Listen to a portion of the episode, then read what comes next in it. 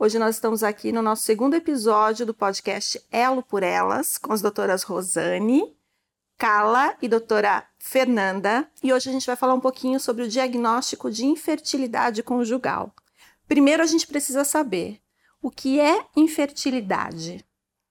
Vamos lá. Quem vai responder pra gente? Vai por ali, ó. Posso começar? Pode, claro. Infertilidade é um diagnóstico médico. E a gente chega nesse diagnóstico é, quando nós temos um casal tentando uma gravidez há mais de um ano, né, sem nenhum método contraceptivo, sem evitar, e esse casal deve estar tendo relações com frequência é, durante o período ovulatório, que é geralmente entre o décimo e décimo nono dia do ciclo, e que essa gravidez não vem. Então, após um ano, se a paciente tiver menos que 35 anos, ela tem que procurar um especialista. Se ela tiver mais que 35 anos, com seis meses, a gente aconselha a buscar um especialista para descobrir o porquê que esse bebê não está vindo. Complementando o que a Carla falou, é, é, é, super importante nós levarmos em consideração o histórico de cada paciente. Então, esse diagnóstico é um diagnóstico, esse conceito é um conceito genérico e que não necessariamente se aplica a todas as mulheres e a todos os homens, em resumo, a todos os casais. Por exemplo, se na sua história clínica você tem histórico familiar de menopausa precoce, por exemplo, ou se você tem histórico de endometriose, esse tempo de infertilidade, ele deve ser olhado com um olhar mais profundo e muitas vezes nós adequamos o tempo que esse casal ele tem direito a tentar sem engravidar espontaneamente.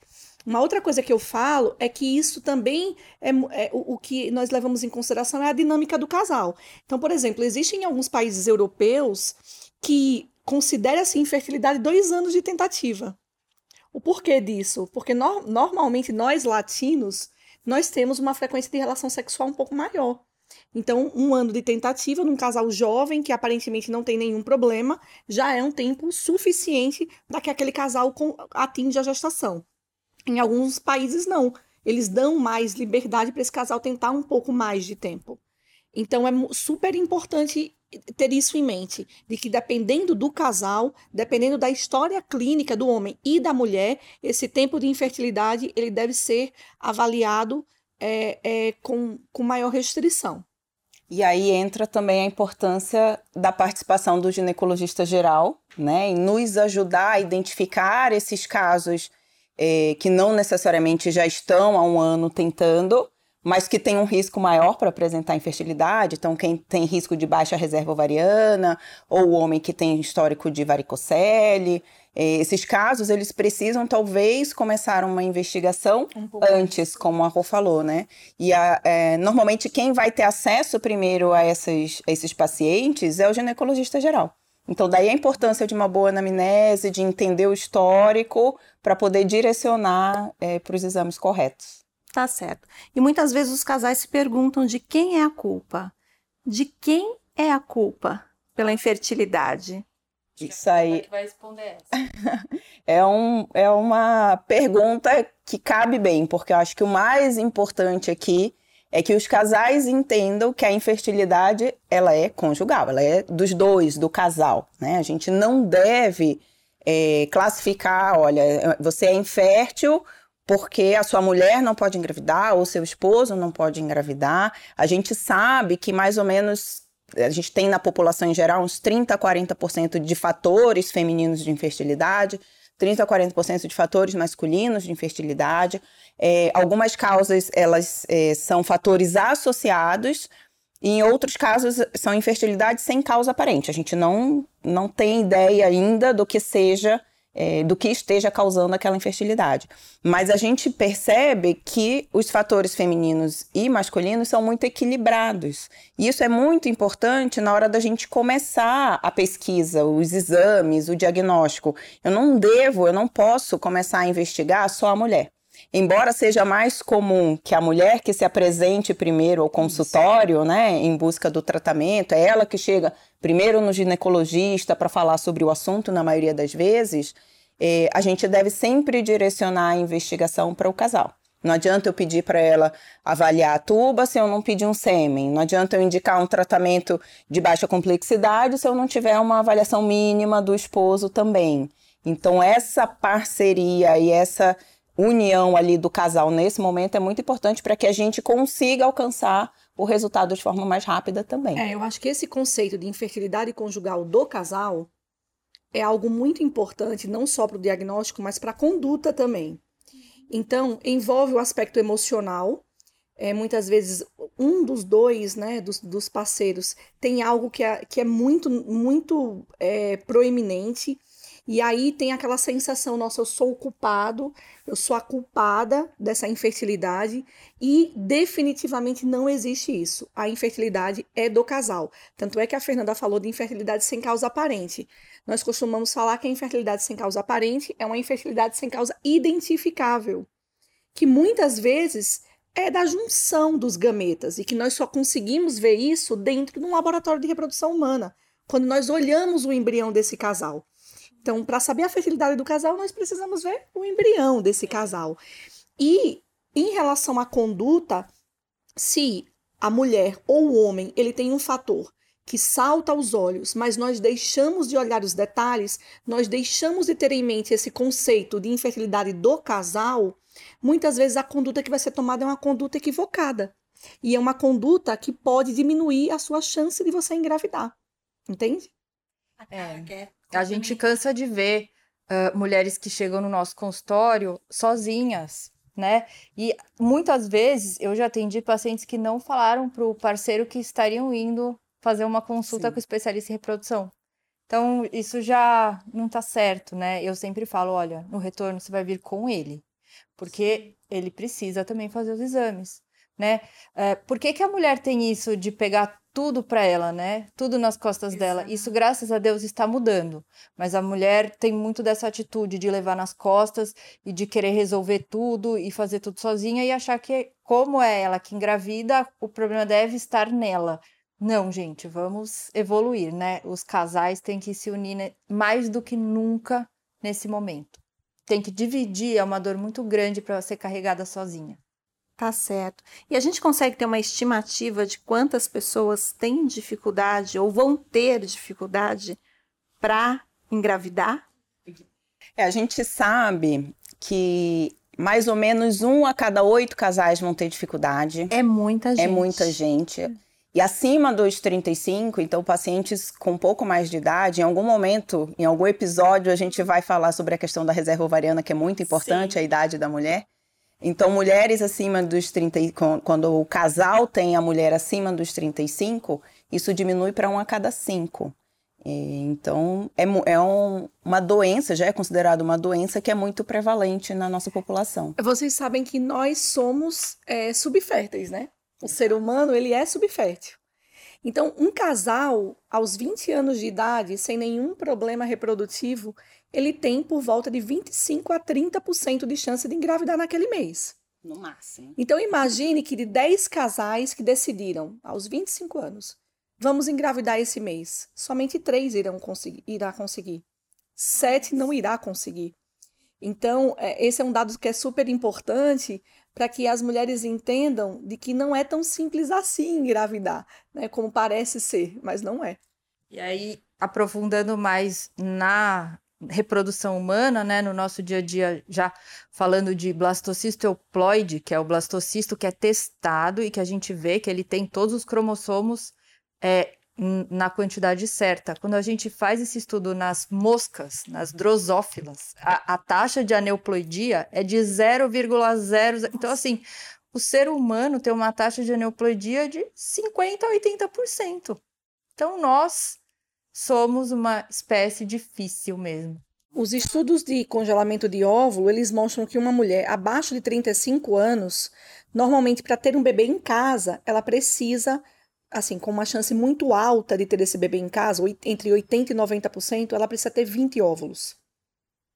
E lembrando que a gente libera num ciclo natural, normalmente um óvulo por mês, né? Então, a, as nossas tentativas de realmente. A gente tem, óbvio, uma taxa cumulativa. Então, esse casal que não tem problema nenhum, que está tentando engravidar, Ao final de um ano, mais ou menos uns 85% vão ter engravidado. Tá? Então, é, é o que a gente chama de taxa acumulativa. Agora, passou de um ano e não conseguiu engravidar, aí não é que não vai conseguir, mas precisa buscar uma ajuda. e, o E um detalhe super importante é: quanto mais passa o tempo é, e você não consegue engravidar, a sua chance cumulativa irá diminuir. Diminui. E essa é uma tendência do mundo moderno, né? As pessoas engravidar, as mulheres engravidarem mais tarde e irem buscar uma ajuda mais tarde. não é e- isso? E Vocês também o isso? tempo de infertilidade, que, que a doutora Rosane, né, tava falando. O tempo de infertilidade também é importantíssimo. Independente da causa, né? Independente da causa. Às vezes você não achou causa, a infertilidade sem causa aparente ou sem causa detectável, como a Rô falou. Mesmo que você não tenha ali um fator evidente de infertilidade, quanto mais tempo de tentativa, isso vai diminuindo a sua porcentagem de sucesso também. Seja espontâneo, seja por técnica de reprodução assistida. É, então, gente, a natureza é muito caprichosa, mas nós também somos. É verdade. Existe alguma doença ou algumas doenças que podem ajudar, que podem contribuir para a infertilidade de um casal? Quais são as doenças mais comuns que podem causar infertilidade, que devem acender aquela luzinha de opa, eu preciso buscar uma ajuda? É a principal causa de infertilidade feminina é a endometriose. Então, o que é que é endometriose? Endometriose, falando de uma forma muito grosseira, uma forma leiga, é o tecido que reveste o útero por dentro, o endométrio, fora do útero, em locais extrauterinos. E isso causa uma reação inflamatória com a, a prevalência de aderências, com diminuição da taxa de implantação do embrião. Então, a doença mais prevalente na infertilidade feminina é a endometriose. Mas dentre elas existem algumas, alguns vilões, né? É, existe, existe a síndrome do ovário policístico, existe a diminuição da reserva ovariana, existe o mioma uterino, pólipo uterino, adenomiose, que é uma doença que anteriormente nós não dávamos muita importância, então conhecimento a respeito da adenomiose vem crescendo muito e a importância da adenomiose na produção de, de infertilidade. E existem as causas masculinas, normalmente varicocele, é, infecções prévias, cirurgias prévias, acho- criptorquidia, então malformação é, congênita do, do, do sistema reprodutivo, enfim, é uma gama muito grande de fatores que podem causar infertilidade. Doenças sistêmicas também, né? A gente tem algumas doenças do organismo como um todo, não necessariamente do aparelho reprodutivo, como a trombofilia nas mulheres, ou doenças eh, crônicas nos homens, como diabetes, e uso de algumas medicações que também podem alterar a qualidade seminal e levar à infertilidade. Hipotireoidismo. Lembrando, é, lembrando da importância da gente sempre investigar o uso de anabolizantes, medicamentos hormonais nos homens, porque isso é uma causa importante de, de infertilidade masculina. E a gente tem que lembrar também dos fatores ambientais, né? Que a gente está exposto. A- algumas coisas até é, do dia a dia, que nem um homem que pratica ciclismo, que treina muito, né? Ele pode ter uma diminuição da qualidade da quantidade seminal pelo trabalho ou pelo treino que ele faz. Uma mulher que faz maratona, ela pode parar de ter ciclo. Então, tem os fatores ambientais, tabagismo, a má alimentação, exposição, às vezes, a, a- Enfim, uma série de coisas que a gente tem que observar também do dia a dia, que podem até ser corrigíveis, né? Então. Exposição à radiação, à poluição. Hoje tem muito, tem muito estudo falando do, do impacto ambiental e como a nossa população, no geral, vem diminuindo a taxa de fertilidade. Gente, é impressionante. E o- a, o- a o- poluição tem O quanto, é, exato, o quanto o nosso estilo de vida e o ambiente onde a gente vive pode influenciar É. nessa diminuição. Existem estudos que falam que os disruptores endócrinos, o que é que é isso? São é, elementos do, do, do meio ambiente, poluentes, toxinas, que são capazes de alterar nossa função endócrina. E existem estudos relacionando os disruptores endócrinos, por exemplo, com endometriose. Então, se sabe que é, existe um trabalho super interessante, antigo, inclusive, de um grupo americano, que eles pegaram derivados do plástico e deram para gorilas, e as gorilas desenvolveram endometriose. Então, existe esse, esse impacto do meio ambiente na nossa saúde reprodutiva, é muito importante. Outra coisa que nós não falamos ainda é o histórico de cirurgias prévias. Então, se a paciente ela tem histórico de apendicite, de oforoplastia, também essa paciente ela tem que ficar mais atenta e talvez o tempo do diagnóstico de infertilidade não seja um ano, seja um tempo mais curto. Sim, eu vi um estudo que encontraram é, esses é, pedacinhos de plástico, microplásticos TCD, na né? placenta de uma mulher, de, de um bebê, né? Humano, ser humano. Então você vê que nós estamos expostos a um ambiente né? ultra poluído. É, esse negócio de você aquecer é, no micro-ondas, plástico BPA não é é liberado. bobagem, Não é bobagem. Não é bobagem, gente. Ah, Libera o BPA, não tomar em copo de plástico, não usar é, é, Tupperware que não seja BPA free, né? Isso a gente tem que se preocupar também. A nossa a nutricionista, ela fala que nós temos que nos preocupar, nós mulheres, até com a maquiagem que nós utilizamos. a Sim, maquiagem os tem que ser disruptores vegana. Endócrinos até O ideal é que maquiagem. nós utilizemos, que nós utilizemos maquiagem vegana, sim. É, imagina que todos os dias nós acordamos, nos maquiamos lindas e estamos afetando a nossa fertilidade. É isso. E o mais importante, depois de um ano, não conseguiu engravidar, buscar, Buscar ajuda. ajuda, não Não é normal, postergar, né? não Não postergar. postergar. Não, às vezes elas não procuram por medo, por medo Quanto- do diagnóstico, por medo de receber esse estigma de, de infertilidade, De não conseguir, de não né? conseguir. E às vezes elas nem precisam de tratamento. Às vezes você começa uma investigação, uma orientação, você é, começa por uma baixa complexidade e é suficiente. Então a gente quer passar essa mensagem de que não tenha medo de buscar ajuda. Não é vergonhoso. Não é vergonhoso. Pra né? ninguém. Então busque ajuda e faça o que for preciso o quanto antes melhor. É isso que a Fernanda falou, é super importante. N- Não é porque você procurou ajuda e foi feito um diagnóstico de dificuldade de engravidar que você vai fazer fertilização in vitro, por exemplo. Talvez não. Talvez você, um, um tratamento de baixa complexidade, um coito programado, melhora da qualidade de vida, perda de peso, Exatamente. possa fazer com que você engravide naturalmente. O que é mais importante, quanto mais cedo você procura ajuda e você é bem acolhida, você é bem tratada, maior é a chance de você ter o bebê em casa. E quando a paciente chega na Elo, ou o casal, ou a mulher, como é que vocês direcionam esse paci- esses pacientes, essa paciente? Como é feita a anamnese? O que, que vocês fazem, Carla? Milena, quando a paciente chega na Elo, a nossa grande preocupação é acolher essa paciente, esse casal, ah, da melhor forma possível. A gente, desde a recepção, da marcação de consulta, a gente tem essa preocupação da paciente se sentir acolhida. Então, uma primeira consulta é, é um, a gente está se conhecendo. A primeira consulta não tem um tempo determinado. A primeira consulta pode durar uma hora, duas horas, três horas, o tempo que precisar porque são histórias longas. Não é, não é incomum a paciente chorar, é, co- contar é, fases difíceis da vida dela. E a gente, com todo o tempo e calma do mundo, tem que dar esse ouvido para ela. A gente tem que escutar toda a história, tudo que ela tem a dizer. Porque muita coisa acontece por trás do diagnóstico de infertilidade. Até pacientes que vêm para congelar óvulos. Às vezes a consulta é, de orientação para um congelamento de óvulos é enorme. Porque aquela paciente muitas vezes estava num relacionamento e terminou, e aí a gente conversa, se conhece.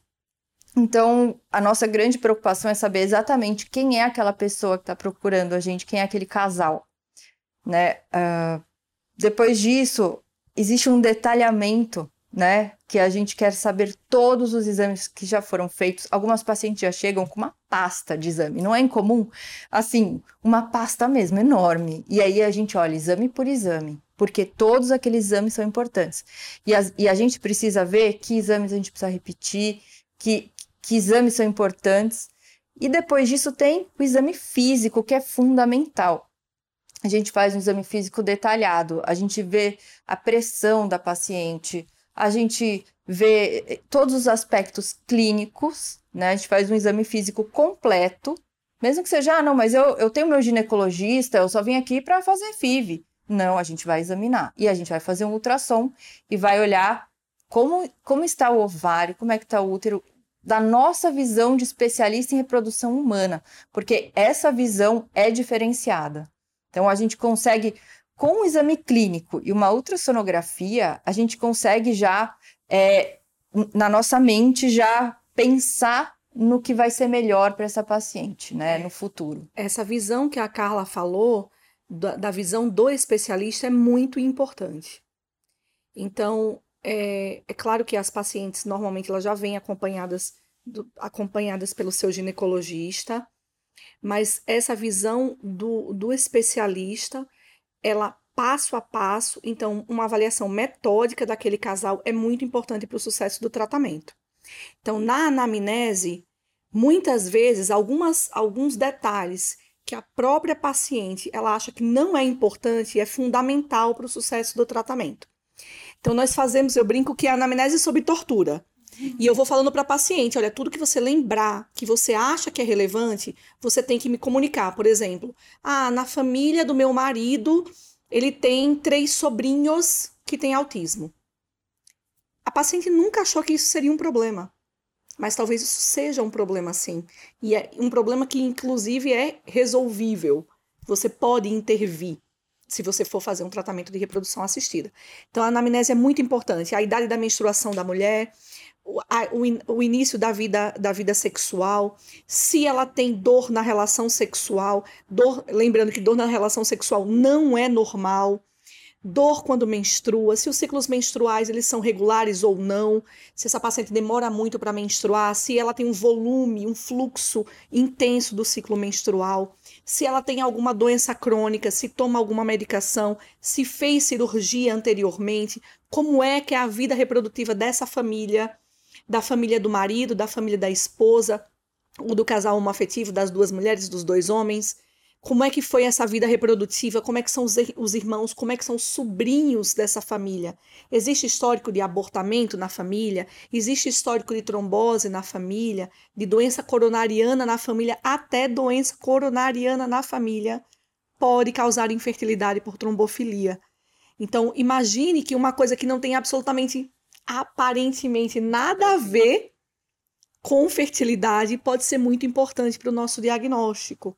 Então, a anamnese sobre tortura é muito importante.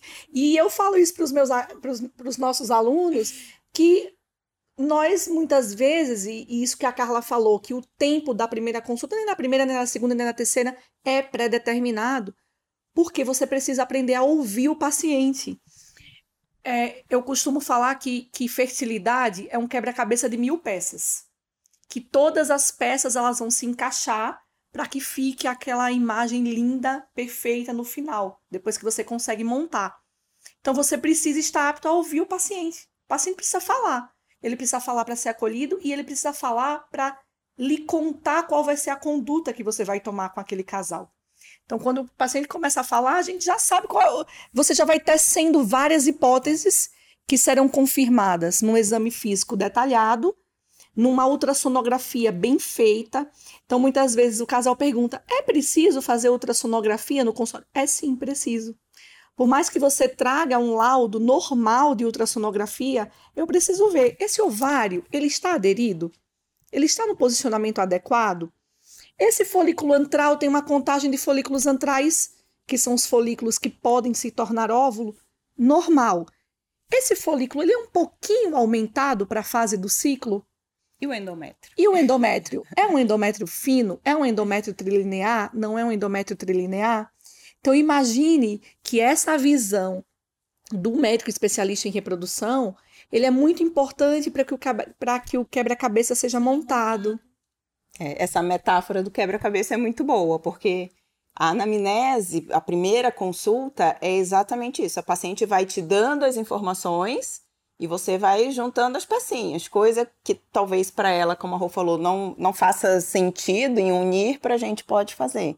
Eu acho que a primeira coisa que todo mundo quer saber quando o paciente senta na nossa frente é qual é a sua idade, né? Porque é um fator fundamental ali pensando na reserva ovariana. Acho que a reserva ovariana talvez seja uma das coisas mais é, desafiadoras na reprodução assistida, né? Que a gente não consegue ainda manipular e mudar a questão da nossa diminuição natural dos óvulos. Então, apesar de não ser um, um problema de saúde, quer dizer, você ter a sua reserva ovariana diminuída com o passar do tempo, não é um problema, é natural.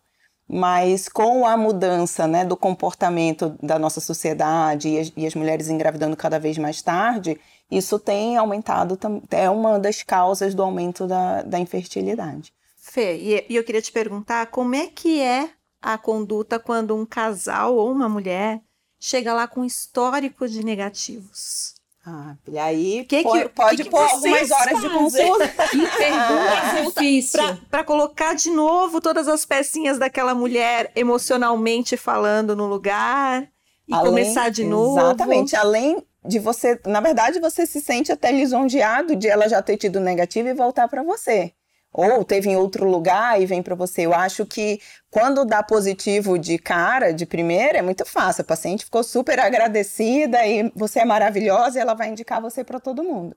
Quando dá negativo e ainda assim ela se sente agradecida e indica você para as amigas dela, aí você sabe que você fez realmente um bom trabalho de acolhimento, né? De que ela se identificou com você. Agora, quando ela vem com um histórico de perdas anteriores, além dessa desse suporte emocional que a gente precisa dar e de incentivá-la a continuar tentando, muitas vezes a gente tem que começar a ampliar a investigação.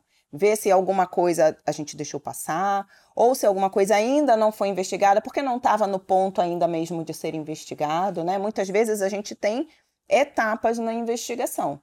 A gente começa do mais simples e vai evoluindo conforme as coisas vão se apresentando, os resultados vão se apresentando. E aí entra de novo aquilo que a gente comentou no outro dia sobre essa importância da decisão compartilhada. Então, é importante que a paciente entenda quais são as possibilidades, quais são os exames possíveis de serem feitos, o que cabe para ela fazer, o que está dentro do orçamento dela para fazer naquele momento. Da evidência científica. Da evidência científica. Isso aqui não, isso aqui é muito importante porque tem evidência comprovada, você tem que fazer. Uhum. Esse daqui não, esse daqui, olha, os estudos são controversos, a gente pode ou não fazer. A gente pode ou não fazer no primeiro momento, ou a gente pode deixar para fazer mais para frente, caso não aconteça é, da forma que a gente estava planejando. Então, esses caminhos a seguir, é, você tem que elaborar um raciocínio, elaborar um plano de ação. E eu, eu costumo falar para os pacientes: olha, vamos então sentar aqui e elaborar um plano de ação. O que, que a gente vai fazer? Você tem que ter uma estratégia. O plano de ação para aquele casal. Esse individualizado, é isso sempre. do plano do, de ação eu acho sensacional. É, é. O casal não pode ir embora isso, a gente fala a mesma coisa. É verdade. E aí eu anoto lá no prontuário as opções, isso. tipo, se fizer isso, vou fazer aquilo. Eu se eu fizer isso, vou fazer aquilo. As flechinhas. É quase um fluxograma. Ah, podemos ir para cá ou para lá. Eu faço as flechinhas. Eu falei isso do, do insucesso, né, do negativo. Eu ressalto, eu bato sempre nessa tecla dos detalhes. Então, os detalhes eles não podem passar desapercebidos. E se você olha todos os detalhes e não deu certo, você sabe que você está dentro da estatística. Então, a gente sabe que de primeira ou de segunda ou de terceira não vai dar certo para todo mundo, mas você sabe que a sua chance de dar certo é muito maior se você olha esses detalhes. Você olhou, não deu certo, a gente levanta a cabeça, chora um pouquinho, usa um lencinho Né? Às vezes a gente chora mesmo, não é pouquinho, não é muito, né? A gente chora, se decepciona, porque a perda do paciente, o insucesso do paciente é o nosso insucesso, né? O nosso objetivo é que a paciente, que o casal, ele tenha o bebê no colo, né? Esse amor, esse aconchego do bebezinho, cheirinho de neném no colo, no quarto, né? No quartinho do bebê. Mas se dá errado, e você fez tudo, ou você já tem esse plano de ação muito bem traçado, você sabia o que podia dar de errado, uhum. e você conversou com esse casal sobre o que podia dar, dar de errado, você consegue seguir adiante com uma leveza maior. Vamos tentar de novo e agora nós iremos consertar isso. Entende? É, eu acho que o insucesso ele é pior quando o paciente pergunta assim: o que aconteceu? E Por não há que deu negativo. E não há resposta. Então, muitas vezes não vai haver resposta, mas você tem a segurança de que você fez tudo o que era possível. Então, foi ao acaso, você entrou na estatística, vamos tentar de novo. É. E aí a gente tenta com mais segurança de que vai dar certo. Por quê? Porque a taxa cumulativa ela é muito alta. Né? Os estudos mostram que aquele casal que ele tenta algumas vezes, mesmo a despeito do insucesso, ele vai conseguir entende? A maior parte da população, ela vai conseguir engravidar. E aí a gente volta naquele conceito, conceito de que só não consegue quem desiste. É mais ou menos isso. E as médicas podem sim se envolver emocionalmente com o caso do paciente. É, é quase impossível não se envolver, é, né? É lógico que a gente é, a gente tem que manter o controle até para poder ajudá-la, mas é Sim. óbvio que a gente acaba se envolvendo. É a felicidade com muito, positivo, é. o choro com, com negativo. É que assim, a gente é o cérebro da relação. É, exatamente. a gente precisa manter, manter o nosso, como é que fala? O nosso QI emocional.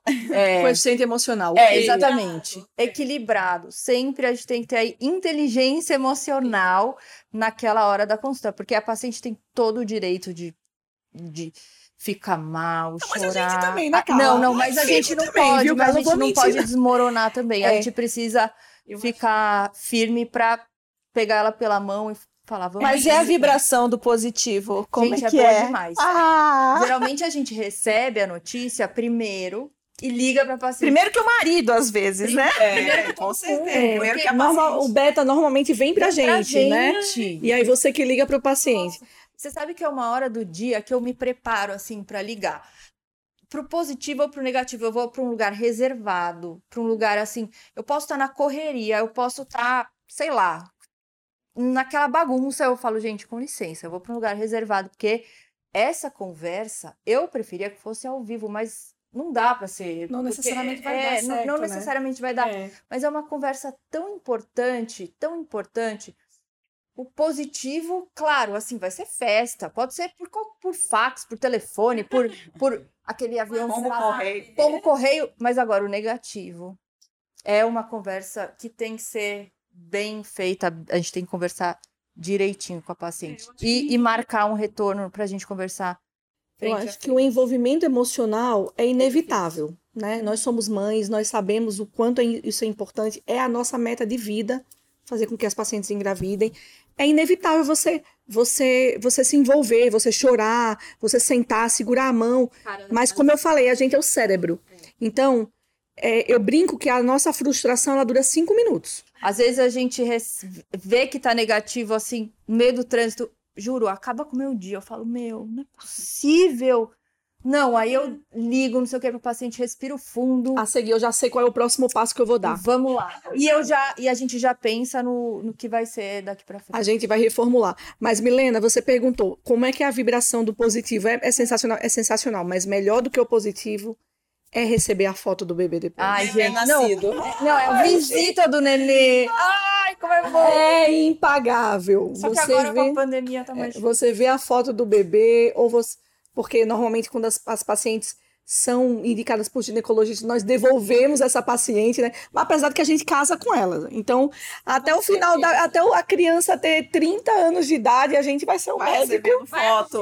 Vai acompanhar o crescimento. Muita foto, adoro. A foto do ultrassom, a foto família, do parto, né? a foto ah, do aniversário. Nossa, Homenagens de aniversário, é. de um ano. É muito legal. A gente né? é convidada para chá. É que agora tá difícil, mas assim, chá de bebê, Uh, nossa, aniversário de um ano. É isso que faz valer a pena, né? Nossa, o nosso trabalho é muito sensacional, né? Já me convidaram até para ser madrinha de, de Meu Deus, cara, cheio de afilhados por aí.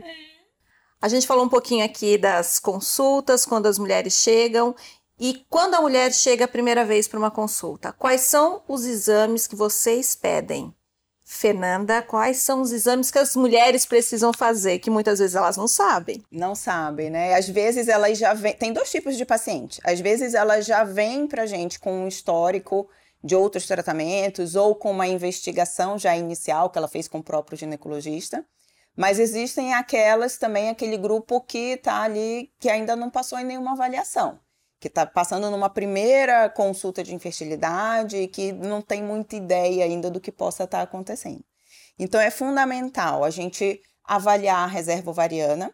Esse eu acho que é o ponto principal e a gente consegue avaliar a reserva ovariana através de dosagens hormonais. Algumas dosagens hormonais elas precisam ser colhidas no início da menstruação, no início do ciclo menstrual. É, a dosagem do hormônio antimileriano também, hoje em dia, é fundamental. Se a paciente tem possibilidade, ela deve fazer. O que, o que mede o, o? Antimileriano. Ele mede, a grosso modo, ele mede a quantidade de óvulos que você tem no seu ovário. É óbvio que a gente não consegue contar isso em números, né? Certo. E quando a gente faz, por exemplo, um ultrassom, que também faz parte da avaliação na reserva ovariana, ultrassom com a contagem de folículos antrais, a gente conta quantos folículos a gente vê em cada ovário naquele momento. E o momento ideal para ser feito também é no início do ciclo, mais ou menos em torno do segundo ao quinto dia do ciclo menstrual é a melhor época para a gente fazer essa contagem. Posso Mas, fazer um parênteses? É. Eu, eu, costumo falar que a contagem de folículo antral é quando você tem na, na carteira ali no bolso. É. E o antimileriano é a tua poupança, como é que tá? É, ele é fala tá? muito mais, né, do que o que tem ali naquele momento, porque a gente tem no nosso ovário folículos em diversas fases de desenvolvimento. Então tem muitos lá que não são visíveis. Né? A gente só consegue ver o folículo no ultrassom quando ele desenvolve o antro, que é uma cavidade com líquido. Mas tem vários outros folículos ali que estão dispersos no ovário em fases anteriores a essa. Então a gente conta um pouquinho, vê o que tem na carteira naquele momento, né? Em cada ciclo isso pode variar um pouco entre as pacientes, mas o antimileriano nos dá uma ideia um, um pouco maior sobre essa reserva. Antimileriano alto nos fala de uma boa reserva ovariana, uma quantidade grande de folículos, quer dizer, se eu precisar estimular aquela paciente da medicação, ela provavelmente vai responder bem à medicação. E um antimileriano baixo, principalmente abaixo de 1, nos fala de uma baixa reserva ovariana. Esse paciente não pode perder muito tempo. É, eu, acho, é, eu acho que esse, esse capítulo antimileriano é muito importante. É um exame fundamental para aquela mulher que deseja avaliar como é que está a reserva ovariana dela.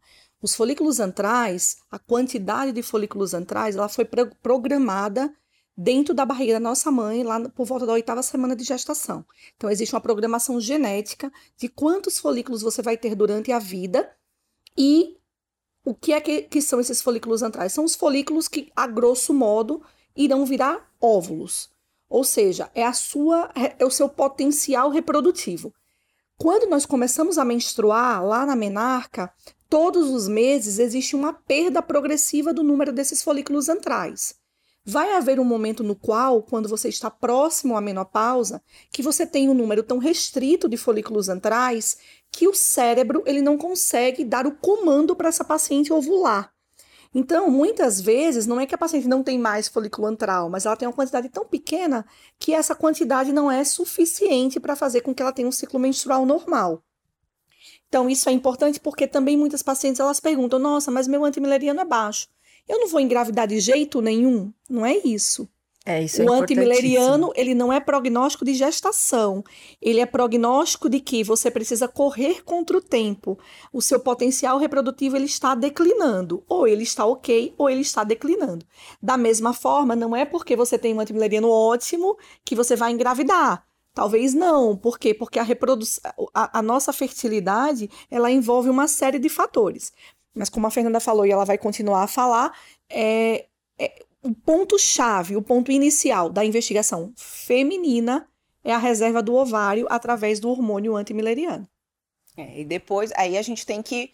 Eu, eu gosto de dividir essa avaliação básica em três partes, né? O ovário, que a gente vai avaliar através da reserva ovariana, as tubas, que a gente normalmente avalia através da esterossalpingografia, que normalmente é um exame que as pacientes querem fugir, porque ele é um pouco mais invasivo, tem que injetar um contraste dentro do útero.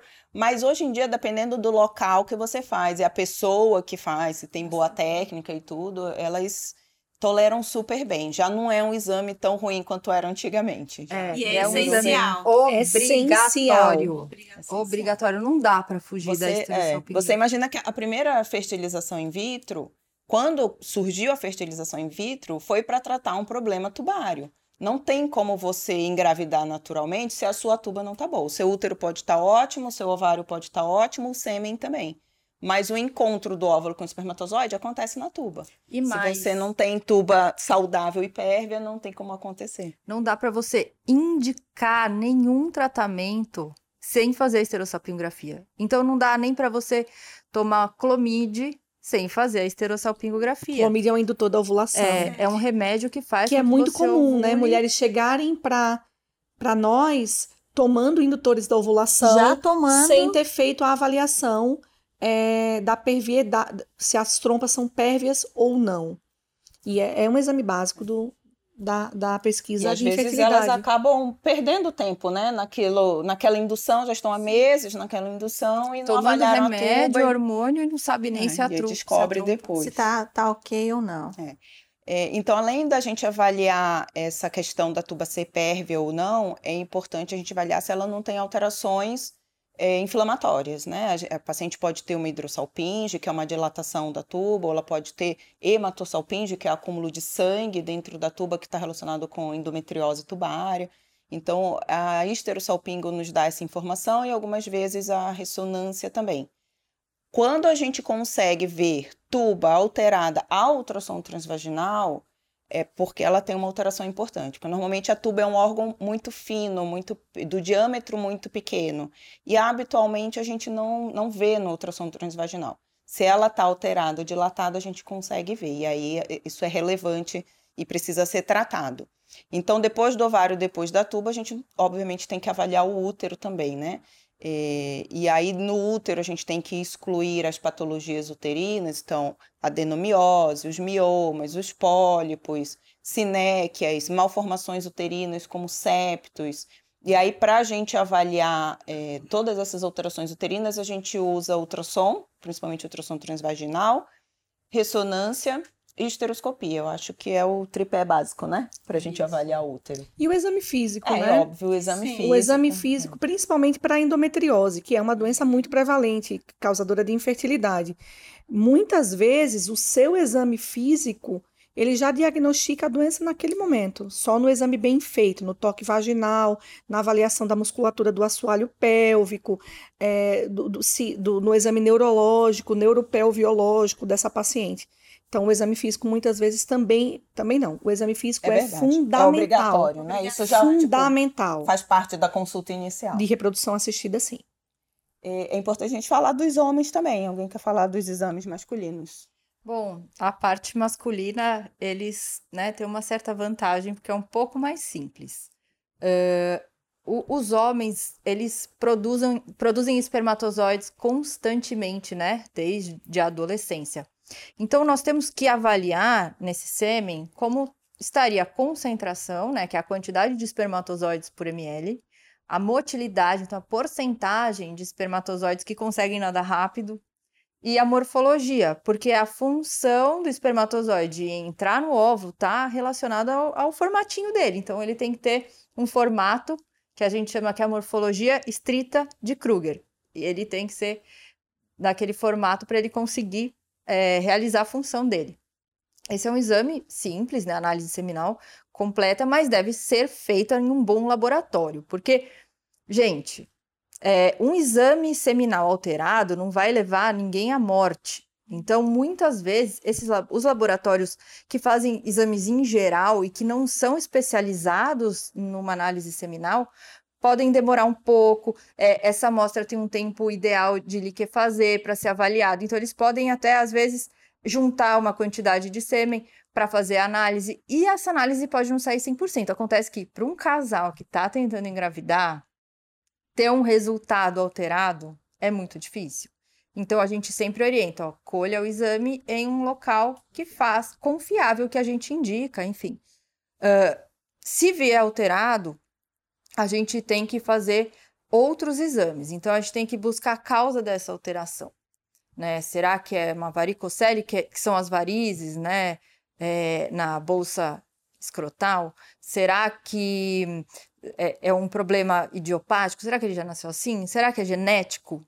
Será que é um problema num caninho que chama epidídimo, que leva os espermatozoides até, até serem ejaculados? Então, a gente muitas vezes encaminha esse paciente a um, é, a um urologista, né? Para que ele seja examinado, para que ele tenha.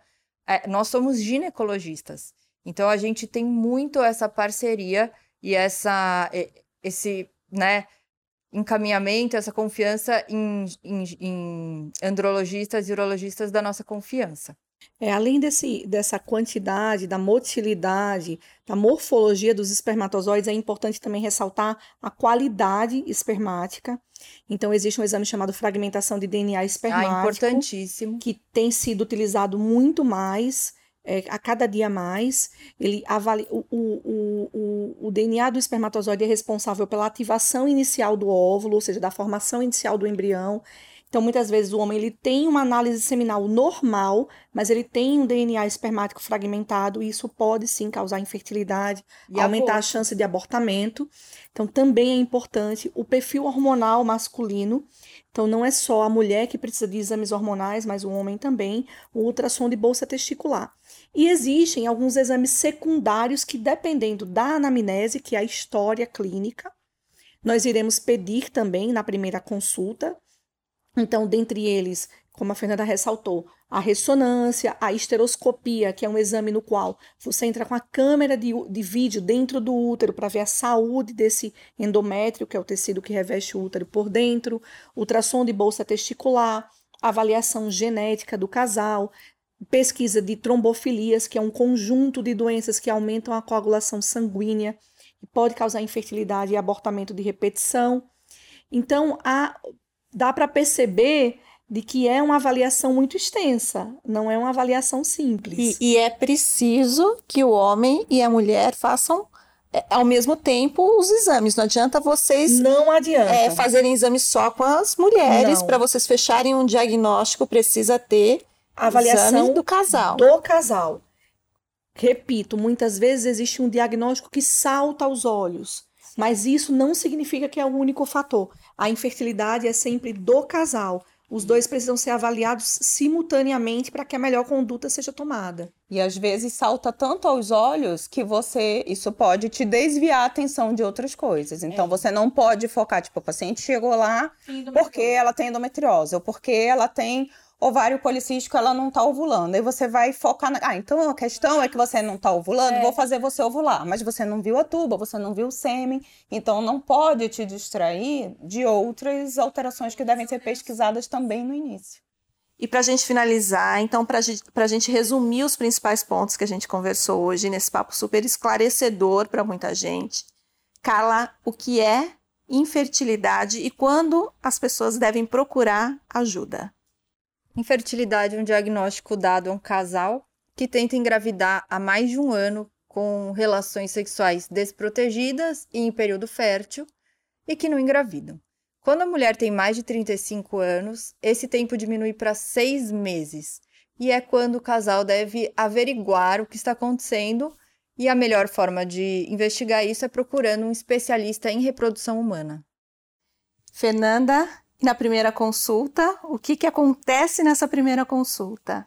Então, o que é mais importante da gente fazer na primeira consulta? Uma boa anamnese, você entender o histórico daquele casal, não esquecer do exame físico, que é fundamental, e partir para montar aquele quebra-cabeça da infertilidade com todas as informações que o casal trouxe para você. Quebra-cabeça que a gente já falou aqui é. bastante, é. né? Rosane, e os exames essenciais, que a gente já falou aí um pouquinho de cada um, mas o que precisa? É, os exames básicos da, da propedêutica, da infertilidade, são, como a Fernanda falou, reserva ovariana, então exames hormonais, hormônio antimileriano, contagem de folículos antrais, exame das trompas, a histerosalpingografia, avaliar a, a, a, anatomia do útero através de ultrassom transvaginal, do exame físico, ou, dependendo da, da paciente, do casal, exames mais específicos como ressonância nuclear magnética de pelve e histeroscopia diagnóstica. E do homem, nós temos o espermograma, a fragmentação de DNA espermático, ultrassom de bolsa testicular. Dependendo do casal, também muitas vezes nós pedimos a avaliação genética, que é o cariótipo de sangue periférico com banda G, e exames ainda mais específicos, como trombofilias, que, como eu falei anteriormente, é um conjunto de doenças que podem causar infertilidade e abortamento de repetição. Maravilha, meninas. Eu agradeço muito a presença de vocês. Eu acho que foi super esclarecedor para todo mundo.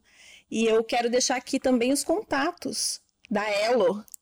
O Instagram e Facebook elo.medicina e o site elomedicina.com.br. E se você tiver dúvida, se você quiser saber mais, é só mandar uma mensagem que elas estão aqui, ó, para responder para todo mundo.